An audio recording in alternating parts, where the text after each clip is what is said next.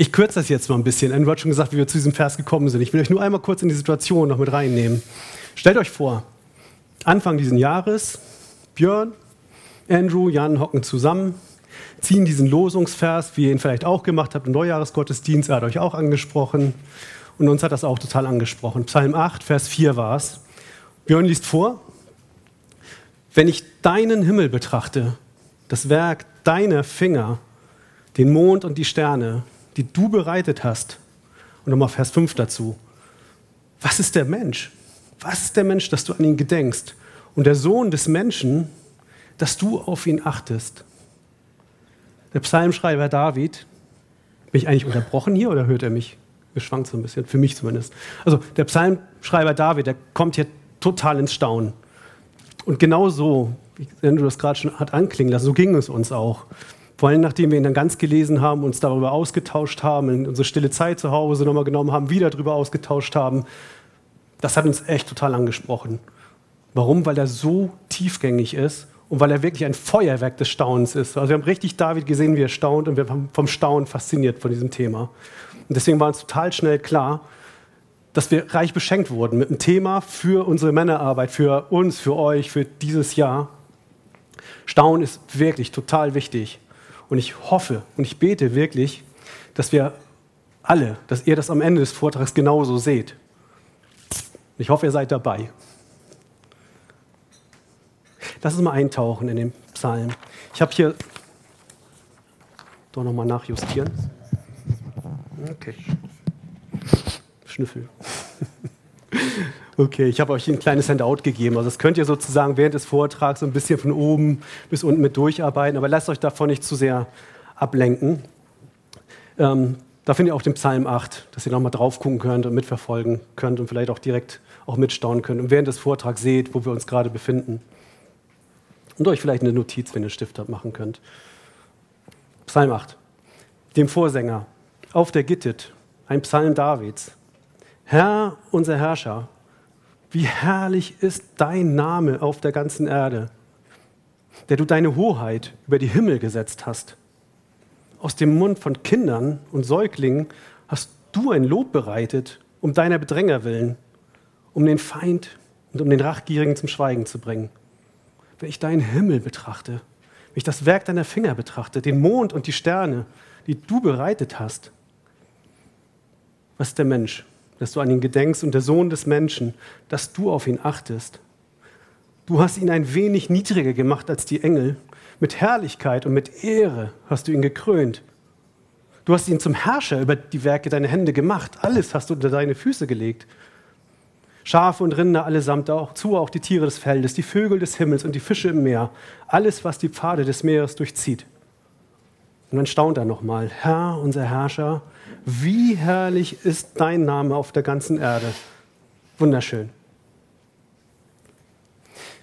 Kennt ihr die Zeitschrift Welt?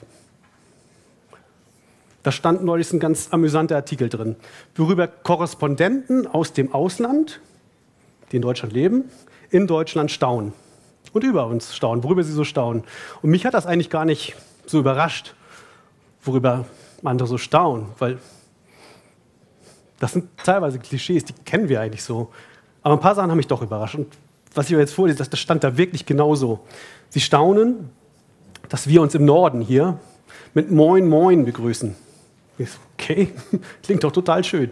Sie staunen, dass sie sächsisch gerade noch verstehen können, bayerisch, aber schon nicht mehr. Auch irgendwie nachvollziehbar. Sie staunen, jetzt die Klischees, dass wir Deutschen nie zu spät kommen würden, sondern eher zehn Minuten zu früh da sind. Dann aber wiederum staunen sie darüber, dass der Flughafen Berlin-Brandenburg trotz dieser deutschen Pünktlichkeit einfach nicht fertig wurde. Und jetzt, gefällt mir auch irgendwie, sie staunen über Zwanghaftigkeit in der Mülltrennung. ich gebe mal keinen Kommentar dazu ab. Und was ich besonders gut fand, auch das stand da wirklich so, auch das Wort, dass wir Frühstücksweltmeister sind. Wirklich. Und zumindest heute Morgen würde ich das auch so unterschreiben. Wir sind sogar Männerbrunch-Weltmeister. So viele wie hier sind und dieses leckere Buffet. Ich, ich finde, jeder von uns hätte jetzt eine Goldmedaille verdient, aber am meisten doch auch das Küchenteam. Sie sind vorhin schon aufgestanden, wir haben gedankt, ihr habt einen fantastischen Job gemacht und ohne euch wäre das alles nicht so schön. Also herzlichen Dank dazu nochmal. Äh, nachher noch auf Björn zugehen, Goldmedaillen hat er da hinten irgendwo, könnt ihr dann. Punkt, Punkt, Punkt. Echt geil. Aber okay, muss man jetzt eigentlich darüber staunen, dass wir Moin Moin sagen, dass wir zwanghaft Müll trennen, oder gerne frühstücken? Wer tut das nicht gerne? Oder ist es ein, sich eher so ein, ein sich verwundern? Also, was ist eigentlich Staunen? Worüber und wozu wird im Psalm 8 so viel gestaunt? Und wie werden wir nicht nur Frühstücksweltmeister, sondern wie werden wir auch Staunenweltmeister? Das wollen wir heute anschauen. In folgenden Punkten. Und die findet ihr auch auf dem Handout oben nochmal. Was ist Staunen? Und worüber staunt David hier in diesem Psalm 8? Staunen über Gottes Namen, Staunen über Gottes Herrlichkeit, Staunen aber auch über Gottes Herrschaft. Oder? Ist Staunen genug? Und abschließend fünf, Staunen im Alltag. Punkt 1. Staunen und worüber staunt David? Lass uns mal klären, wenn Staunen so wichtig ist. Was ist denn das eigentlich? Und auch darüber habe ich euch unten noch eine Definition, dass ihr später mal gucken könnt, abgedruckt. Ähm, Wikipedia meint, Staunen ist eine Emotion. Eine Emotion beim Erleben von unerwarteten Wendungen oder unbekanntem Schönen oder Großen. Oder eine andere Definition, Staunen ist entweder erstens eine ungewöhnliche Sache oder Person mit Verwunderung wahrnehmen oder zweitens, andere Möglichkeit, ein bedeutendes Werk oder einer bedeutenden Persönlichkeit Bewunderung, Respekt, Verehrung entgegenbringen. Also mal in Kürze, Staunen ist eine Emotion, ist ein Gefühl. Wenn du staunst, bist du von etwas so richtig und wirklich beeindruckt. Das geht so weit bis dahin, dass du dadurch etwas oder jemanden richtig bewunderst und Verehrung entgegenbringst. Und in unserer Beziehung zu Gott sollte Staunen doch definitiv Verehrung und Ehrfurcht auslösen. Und so wollen wir heute Staunen auch begreifen. Wenn wir über Gott staunen, dann bringt uns das in Ehrfurcht und Anbetung. Und genauso ging es auch David, als er den Psalm 8 verfasste. Kurze Zusammenfassung. Er feiert mit Psalm 8 unseren großen Gott und Schöpfer, dessen Name herrlich ist im Himmel und auf der Erde. Er lässt uns staunen, wer er ist und was er getan hat und erstaunt darüber, dass sich dieser Gott um uns sterbliche Menschlein kümmert, sich uns gnädig zuwendet und uns Würde gibt. Und dass er uns Herrschaft anvertraut über seine irdische Schöpfung. Also im Psalm geht es erstens vor allen Dingen um Gott und seine Taten. Es geht zweitens aber auch um den Menschen. Und drittens geht es um seine Beziehung zu uns. Und alles drei, alle diese Aspekte versetzen uns und auch David nachhaltig in Staunen. Warum? Damit wir uns an ihm freuen und ihn ehren. Und heute wollen wir uns so die Kernbotschaft dieses Psalms angucken. Ist euch, wenn ihr da auf den Zettel nochmal guckt, Psalm 8, ist euch beim Lesen irgendwas aufgefallen? Schauen wir auf die Verse 2 und 10. Fällt da irgendwas auf? Sind dick geschrieben, ja. Und das hat einen Grund. Das ist zweimal das Gleiche. Ja, die sind identisch. Herr, unser Herrscher, wie herrlich ist dein Name auf der ganzen Erde. Und wir sagen, David, fällt dir nichts anderes ein? Fällt dir nichts mehr eingefallen zum Schluss, dass du dich jetzt hier wiederholen musst? Und so ist es natürlich nicht. Ne? David schließt damit den gesamten Psalm wunderschön ein. Also er gibt ihm wunderschönen Rahmen um das Ganze. Und das bedeutet was, wenn so ein Rahmen da ist. Es zeigt uns nämlich, worum es in diesem Psalm zuallererst geht. Herr, unser Herrscher, wie herrlich ein anderes Wort für herrlich ist majestätisch. Wie herrlich oder majestätisch ist dein Name auf der ganzen Erde. Gott ist herrlich, sein Name ist majestätisch. Preis den Herrn. Das ist die Hauptbotschaft des Psalms. Das ist eine Proklamation. Das sollen wir erkennen und das sollen wir besingen und das sollen wir bestaunen. Und alle Verse dazwischen, drei und neun, sind dann so eine Art, so eine Art Beweisführung. Die soll uns zeigen, warum er herrlich ist. Soll uns nochmal nachhaltig in Staunen versetzen. Und über diesen Mittelteil, drei bis neun, werden wir uns in den nächsten Vorträgen auch noch austauschen und auch darüber noch staunen. Und heute gucken wir uns diesen wunderschönen Rahmen, ne? 2 und 10, den gucken wir uns heute genauer an. Herr, unser Herrscher, wie herrlich ist dein Name auf der ganzen Erde. Und wenn David davon spricht und singt, dann tut er das auch voller Staunen, dann tut er das voller Bewunderung, voller Hochachtung, Ehrfurcht. Und so haben wir ja Staunen über Gott auch definiert. Also es passt. Achtet nochmal auf das Wörtchen wie. Herr, unser Herrscher, wie, wie herrlich ist dein Name. Das erinnert mich so an den Spruch, kamen irgendwie so, klingt das ein bisschen einfach oder banal, wie genial ist das denn? David kann es gar nicht fassen. Er kann es überhaupt gar nicht fassen, wie herrlich Gottes Name ist. Er muss es einfach ausrufen, er muss es erstaunt ausrufen, er muss es dich einfach wissen lassen. Und was begeistert David so am Namen Gottes? Gucken wir uns jetzt den Punkt 2 an. Staunen über Gottes Namen. Was sagt der Name über eine Person aus? Ist das einfach zu beantworten? Was sagt der Name über eine Person aus? Wesen. Mhm. Identität. Ruf. Ja, ihr seid clever, ihr seid schon genau auf dem richtigen Weg. Ähm, R.C. Sproul, der hat, mal um das deutlich zu machen, eine echt tolle Illustration verwendet. Und ähm, ich habe mir dieses Bild, das er benutzt, geschnappt und ich habe es ein bisschen abgewandelt. Und ich würde gerne so ein kleines äh, Frage-Antwort-Spiel mit euch draus machen. Und dieses Antwortspiel, das funktioniert natürlich nur so, ihr Lieben, wenn, wenn ihr auch mitmacht. Also ich hoffe, ihr lasst mich jetzt nicht hängen und macht mit, okay? Hebt mal die Hände. Ist jemand von euch verheiratet? Ja, so richtig schön deutlich. Einmal oben. Und lasst sie auch oben. Ist jemand verlobt? Oben lassen. Auch die Freiheit oben lassen. Verlobt? Verlobt kommt dazu. Oder zumindest verliebt. okay. Das ist schon gut. Können Sie erstmal wieder runternehmen. Ich würde jetzt gerne was rausfinden. Ich würde total gerne rausfinden, warum du diese Frau eigentlich liebst. Und ich stelle dir dafür jetzt einige Fragen. Und wenn das auf dich zutrifft, dann hebst du nochmal die Hand. Das habt ihr ja schon geübt. Okay, bereit? Warum liebst du sie? Erste Frage. Liebst du sie, weil sie so gut aussieht? ja, okay. Kennt, kennt ihr den Spruch, Schönheit vergeht? Ja? Oder liebst du sie, weil sie so humorvoll ist, weil sie dich zum Lachen bringt? Nein, ihr dürft euch mehrfach melden. okay, auch da. Es gibt bestimmt jemanden, der dein Zwerchfell noch mehr zum Schmerzen bringt. Es gibt bestimmt irgendjemand, der humorvoller ist. Liebst du sie, weil sie so gut kochen kann? Oh, guck mal. Deswegen seid ihr auch hier, weil ihr gerne esst, ne? Hier euch durchschaut. Aber auch da, es gibt bestimmt jemanden, dessen Essen dem Gaumen noch mehr schmeichelt, ja? Aber sag mal, fällt dir echt, fällt dir nichts anderes ein? Fällt dir noch irgendwas ein, warum du deine Frau liebst? Komm mal zur Sache. Komm, komm echt mal zur Sache jetzt. Warum liebst du deine Frau? Peter. Weil Jesus Liebe gegeben hat. Weil sie treu ist. Sie treu ist. Auch gut. Weil sie innerlich schön ist.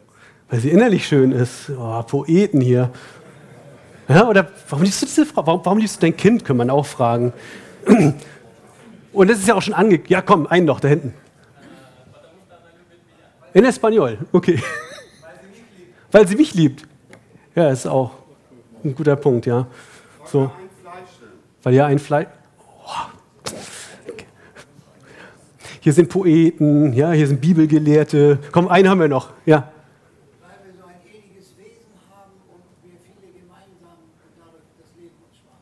Weil euch gemeinsam das Leben Spaß hat, weil ihr eine Ewigkeit, weil sie aufregen. Wow, jetzt haben wir doch tausend Attribute, die dazukommen. Und am Ende ist es die Summe des Ganzen. Es ist die Summe. So, also, du liebst doch deine Frau, weil sie, ich kenne jetzt nicht die Namen von euren Frauen, aber vielleicht, weil sie einfach Susanne ist. Oder weil sie Sarah ist. Oder in meinem Fall, weil sie Sandra ist. Und meine Kinder liebe ich, weil sie Lina und Paul sind. Und mein Schwiegersohn liebe ich, weil er Yoshi ist. Und warum tue ich das? Und das habt ihr alle anklingen lassen. Ich verbinde etwas mit ihrem Namen. Der Name, ihr Name drückt was für mich aus, nämlich das, was sie ist, ihr Charakter, alles, was ich mit ihr erlebt habe bisher und alles, was ich über, über sie weiß. Und das schätze ich so sehr, dass ich sie liebe. Okay, es hat Klick gemacht und eigentlich war die von Anfang an auf der richtigen Spur auch. weil es ihr Charakter ist, weil es was über sie ausdrückt.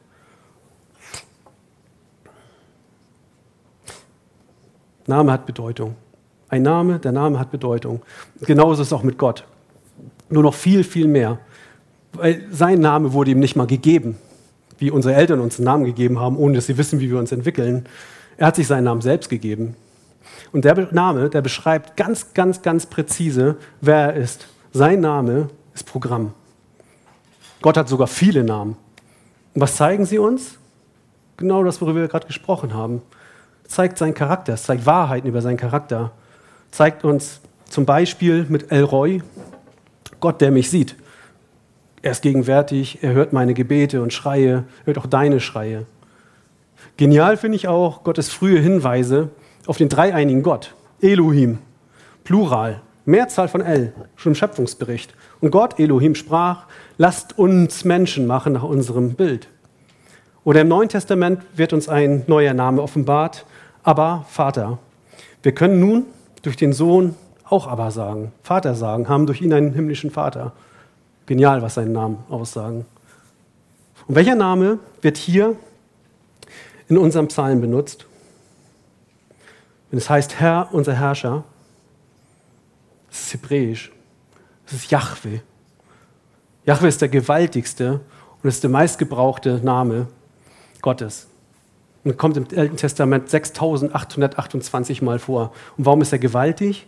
Ihr kennt alle die Geschichte aus 2. Mose 3, wie Gott mit Mose aus dem brennenden Dornbusch spricht.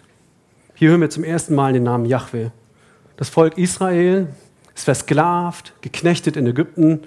Aber Gott sagt Mose jetzt, er hat das Geschrei der Kinder Israels gehört. Er hat ihre Bedrückung gesehen und jetzt spricht er mit Mose. Er will sie befreien und einen Bund mit ihnen machen. Und Mose fragt Gott nach seinem Namen und Gott spricht zu Mose. Ich bin der ich bin, Yahweh.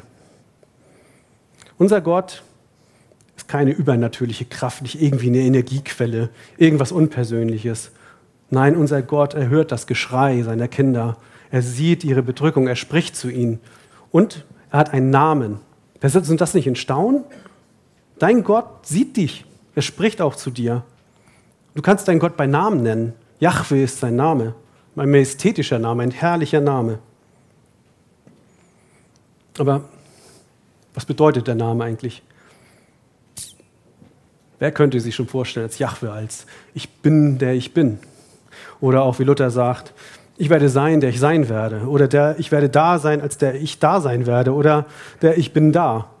Leute, das ist ein erstaunliches Statement. Dieser Name ist ein Statement. Stellt euch mal Mose vor, der kam gar nicht mehr raus aus dem Staunen. Erst der Dornbusch, der nicht verbrennt. Dann spricht Gott zu ihm und gibt ihm einen Auftrag. Und dann dieser außergewöhnliche Name. Mit all dem hat er nicht gerechnet. Das hat ihn überrascht, das hat ihn zum Staunen gebracht. Und wenn du auf dein Leben blickst, dann kennst du das auch, dass er dich zum Staunen bringt.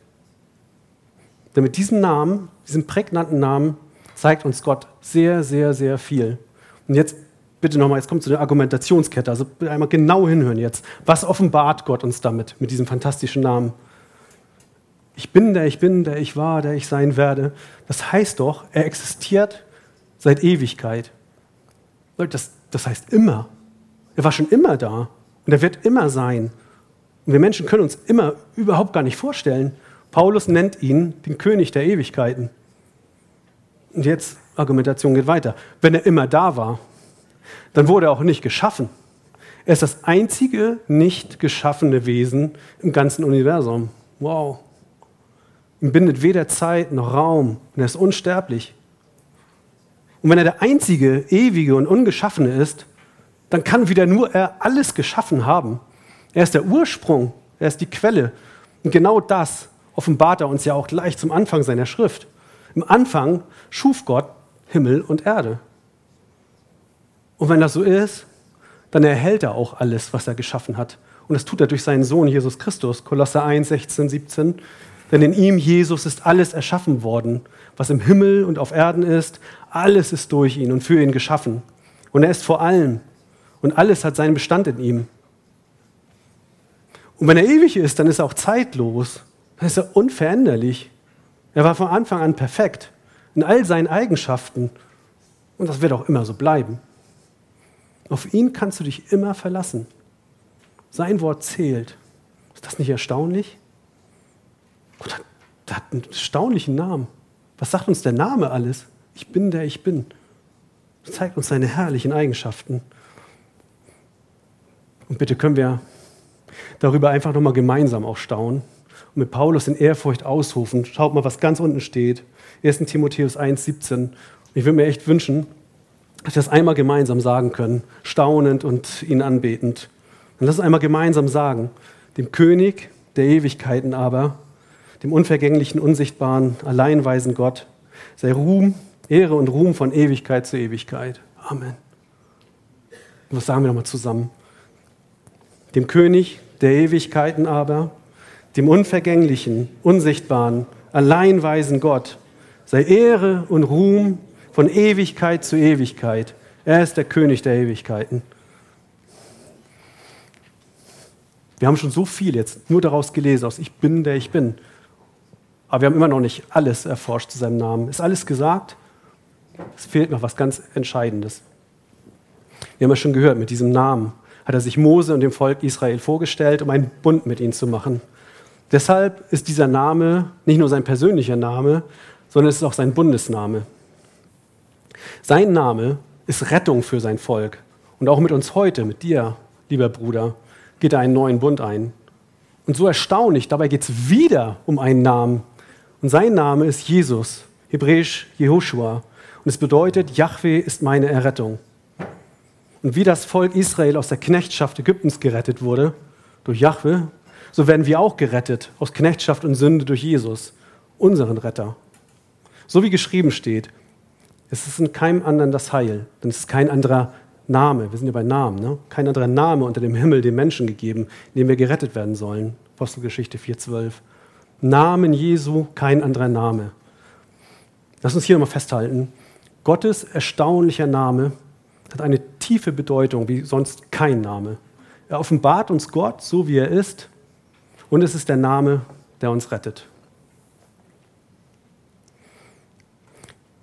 noch mehr zu staunen. Punkt 3. Staunen über Gottes Herrlichkeit. Herrliches Frühstück, oder? Oder einen herrlichen Ausblick hat man von da oben. Was für ein herrlicher Tag war das heute. Wann nutzen wir das Wort herrlich in unserem Alltag? Ich hätte ja auch sagen können, was war das für ein schöner Tag heute. Aber wann und warum sage ich, es war ein herrlicher Tag. Sagt das, wenn ich eine Sache für perfekt halte. Wenn mich eine Situation oder jemand begeistert oder staunen lässt. Und ihr merkt, es hat hier schon wieder was mit Staunen zu tun. Nochmal zurück zu Psalm 8. Yahweh, unser Herrscher, wie herrlich ist dein Name auf der ganzen Erde. Die hebräischen Wörter für Herrlichkeit, die stehen für einerseits Pracht, Schönheit, äh, Herrlichkeit oder meistens andererseits für Bedeutung, Ehre, Herrlichkeit. Was hat uns nochmal sein Name gezeigt? Erinnert ihr euch? Sein Name? Das Spielchen, das wir gemacht haben? Sein Name zeigte seine Eigenschaften und seinen Charakter. Und was zeigt uns jetzt seine Herrlichkeit? Die Herrlichkeit zeigt uns seine Bedeutung und sie hebt seine alles übersteigende Ehre hervor. Das heißt, alle wunderbaren, wundervollen Eigenschaften Gottes leuchten hervor in seiner Herrlichkeit. Und so spielen sein Name und seine Herrlichkeit zusammen. Sie zeigen seinen Charakter und sein Charakter leuchtet in seiner Herrlichkeit hervor. Das heißt also, je mehr wir ihn erkennen, desto herrlicher wird Gott auch für uns. Und das will ja auch der Psalm erreichen, seinen Namen herrlich machen. In der Geschichte zeigt uns Gott, zeigt Gott dem Menschen immer wieder seine Herrlichkeit. Mal zwei Beispiele dazu. Jesaja 6. Jesaja durfte den Herrn schauen. Die Seraphinen rufen: Heilig, heilig, heilig ist der Herr der Heerscharen. Die ganze Erde ist erfüllt von seiner Herrlichkeit. Und Jesaja steht da mit offenem Mund. Das beeindruckt, erstaunt, ehrfürchtig. Aber Jesaja bekommt es auch mit der Angst zu tun. Da sprach ich, wehe mir, ich vergehe oder auch ich bin verloren, denn ich bin ein Mann mit unreinen Lippen und ich wohne unter einem Volk, das unreine Lippen hat. Denn meine Augen haben den König, den Herrn der Herrscher gesehen. Oder Simon Petrus, als er in Jesus die Herrlichkeit Gottes sieht. Was tut er da? Er fällt auf die Knie und er ruft aus, hör, geht weg von mir, denn ich bin ein sündiger Mensch in Lukas 5.8. Also die Herrlichkeit des Herrn ist beeindruckend, sie ist prächtig, sie ist erstaunlich, aber sie ist auch gefährlich.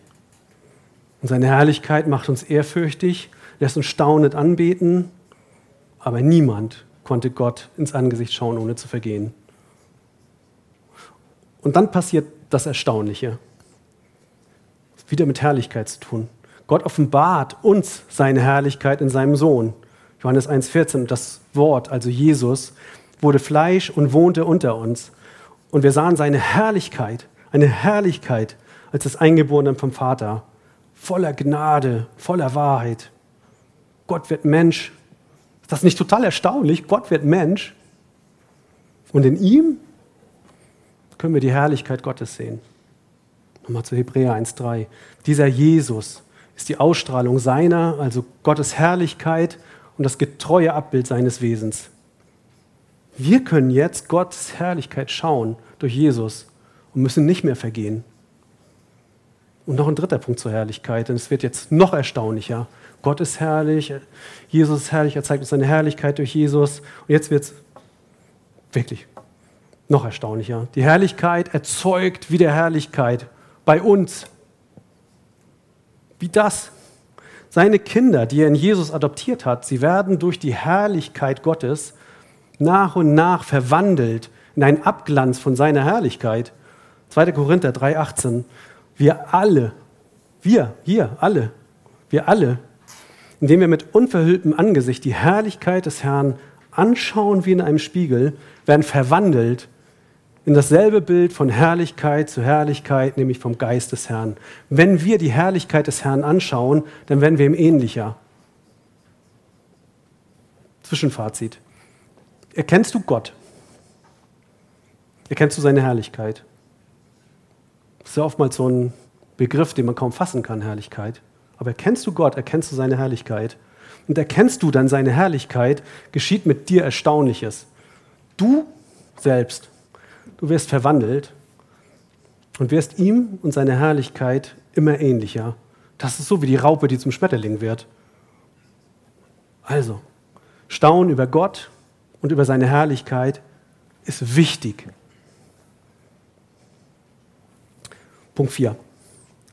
Staunen über seine Herrschaft. Oder auch, ist Staunen genug?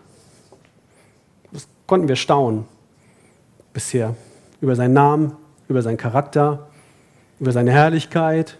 Und wenn es in den nächsten Vorträgen um die Verse 3 bis 9 geht, dann werden wir noch viel mehr staunen über alles, was er getan hat, wie er uns Menschen sieht, wie er zu uns steht. Und in deiner Bibel, in der Schöpfung und in deinem persönlichen Leben mit Gott. Da hast du doch noch viel mehr Gelegenheiten zu staunen, oder? Es gibt so viel zu staunen. Aber reicht es aus? Einfach nur staunen? Reicht das? Wir haben ja da oben die Definition von Staunen. Da haben wir gesehen, dass Staunen ja auch irgendwie gute Gefühle macht. Ne? Und reicht es, beim guten Gefühl stehen zu bleiben? Nochmal auf den Vers geschaut. Herr, unser Herrscher, wie herrlich ist dein Name auf der ganzen Erde. Herr, unser Herrscher, wie herrlich ist dein Name auf der ganzen Erde. Hebräisch, Yahweh, unser Adonai. Und wenn Yahweh sein persönlicher Titel ist, dann ist Adonai einer seiner vielen Titel, die er als Namen trägt. Adonai bedeutet souveräner Herrscher, Meister, Regent, König. Und glaub mir, im Altertum, da bedeutet es, was vor den König zu kommen. In die Gegenwart des Thrones zu kommen, war furchteinflößend, überwältigend. Der König hatte absolute Macht. Kannst du dir das vorstellen? Du stehst vom König Nebukadnezar guckst ihn einfach kurz ein bisschen schief an oder räusperst dich ein bisschen und dann bist du zack, bist einfach weg vom Fenster. Das war's mit dir. Und das waren so Herrscher, die sich mit Pracht umgaben, um mit dieser Pracht ihre Macht zu demonstrieren. Riesige Paläste und Pyramiden wurden gebaut. Tausende Sklaven schufteten sich beim Bau zu Tode. Das war ihnen komplett egal. Sie sitzen auf reich verzierten Thronen, sie tragen goldene Kronen. Und das müssen sie so machen. Die müssen das faken, weil sie keine eigene Pracht haben. Gott, der ist noch so viel mehr als so ein König, vor dem die Menschen Furcht hatten. Gott braucht kein Fake. Er besitzt eigene Pracht. 2. Mose 15,11. Wer ist dir gleich unter den Göttern, o Herr? Wer ist dir gleich, herrlich in Heiligkeit, furchtgebietend in Ruhmestaten, wundervoll bringend? Gott herrscht nicht über so einzelne Fürstentümer oder Reiche, sondern der herrscht über das ganze Universum, über alles Geschaffene, nicht über so ein Fitze Land auf einem kleinen Planeten namens Erde. Er ist viel prächtiger, er ist majestätischer. Gott ist ehrfurchteinflößend. Er ist der erstaunlichste Herrscher überhaupt. Also nochmal zur Frage, ist Staunen genug? Nee. Staunen ist dann wertvoll, wenn wir darüber ehrfürchtig werden. Und wenn wir ihn wie David dann anerkennen als Adonai, als Herrscher und danach handeln. Hey, aber schau noch mal, was, was für eine Art Herrscher ist Gott für David? Ist, ist er so ein Tyrann für die anderen Könige? Was, was sagt er hier in unserem Vers? Herr, unser Herrscher, meiner, deiner, unser Herrscher. Das kann er doch nur sagen, weil das Volk Gottes und auch alle Nachfolger diesen hocherhobenen König bei seinem persönlichen Namen kennen. Merkt ihr, wie sich der Kreis schließt hier? Wir haben ihn wieder, da ist er wieder, der Name, Gottes Bundesname. Wir brauchen keine Angst mehr haben wie vor einem launischen Gewaltherrscher, denn dieser Herrscher wird für uns zum guten Hirten. Das besingt David doch in Psalm 23. Der Herr ist mein Hirte, mir wird nichts mangeln. Und Jesus spricht in Johannes 10,11, ich bin der gute Hirte. Der gute Hirte lässt sein Leben für die Schafe. Oder Johannes 10,27, meine Schafe hören meine Stimme und ich kenne sie und sie folgen mir nach. Nochmal die Frage, ist Staunen genug? So wie Glaube ohne Werke tot ist.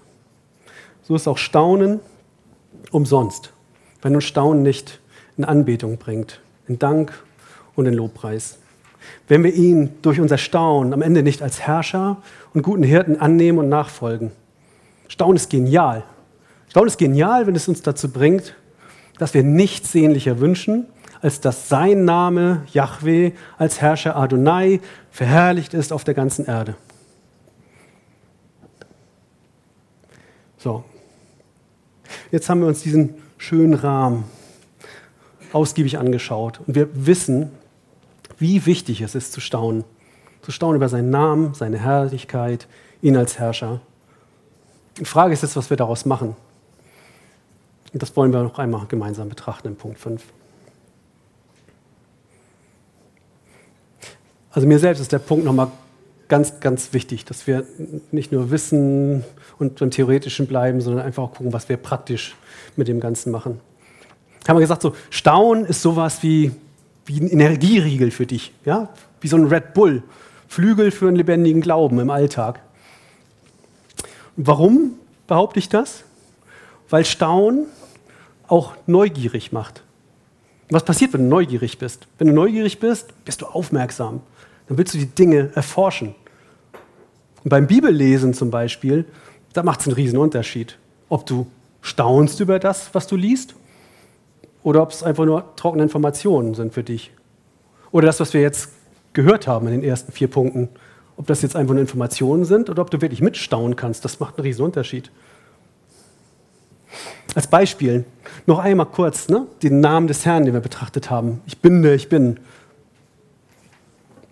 Interessant. Nächstes Thema. So, so, haben wir uns das nicht angeguckt. Ne?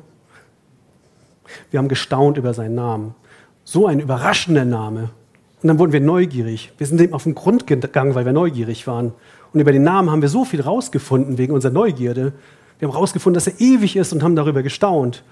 Und dann, dass er das einzige nicht geschaffene Wesen im Universum ist, im ganzen Universum. Und da haben wir wieder gestaunt. Und dann sind wir vom Staunen gekommen zu Neugierde und von Neugierde zum Erkennen und dann sind wir zum nächsten Staunen gekommen. Erinnert ihr euch noch? Und deshalb sollten wir täglich staunen. Staunen hält unser Glaubensleben frisch und Staunen ehrt Gott.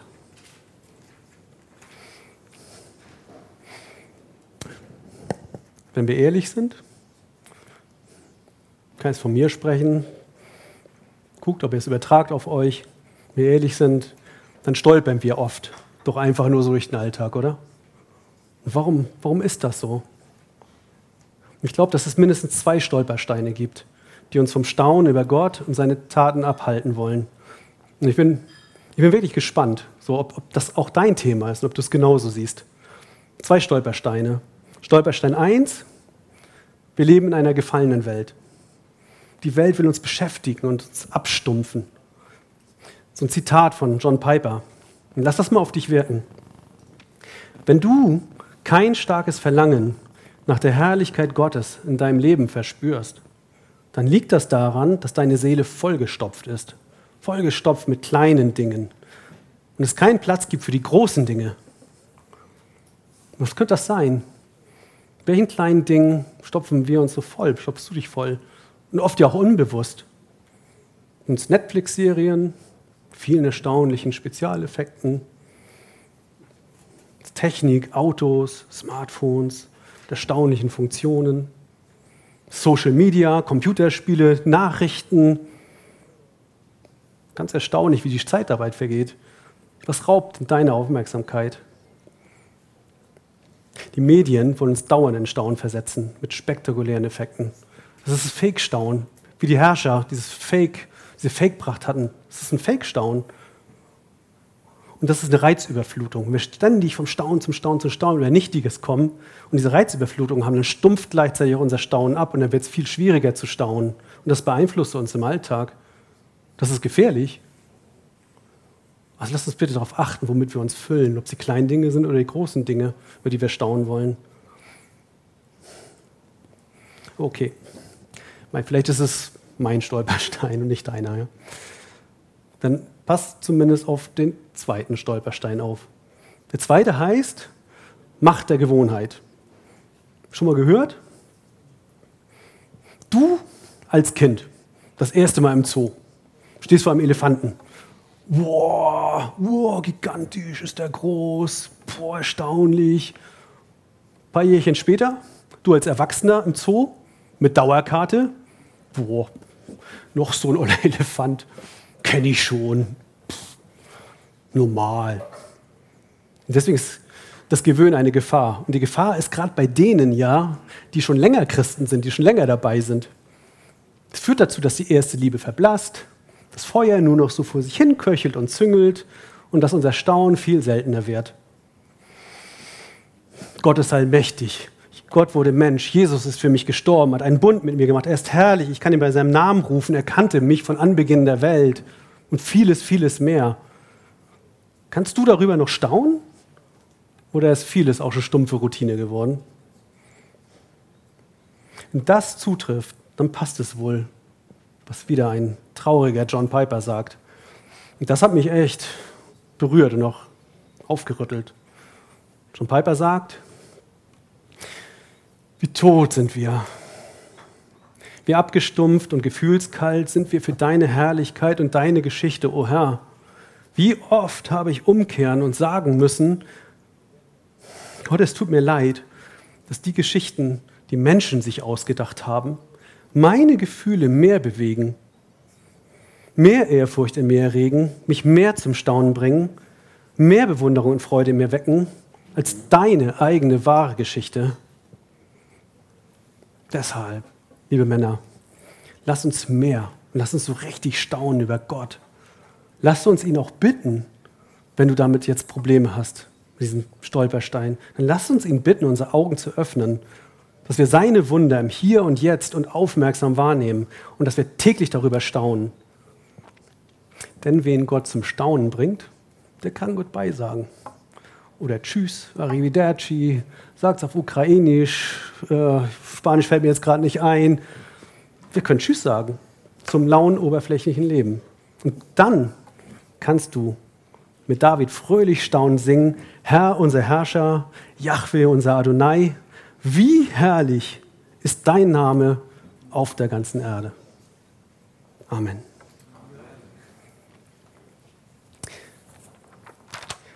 Ganz unten habt ihr so ein paar Fragen, die an den Tischen sollen nur dienen, so ein bisschen in den Austausch zu kommen. Ihr könnt euch darüber unterhalten, zum Kennenlernen vielleicht auch gut.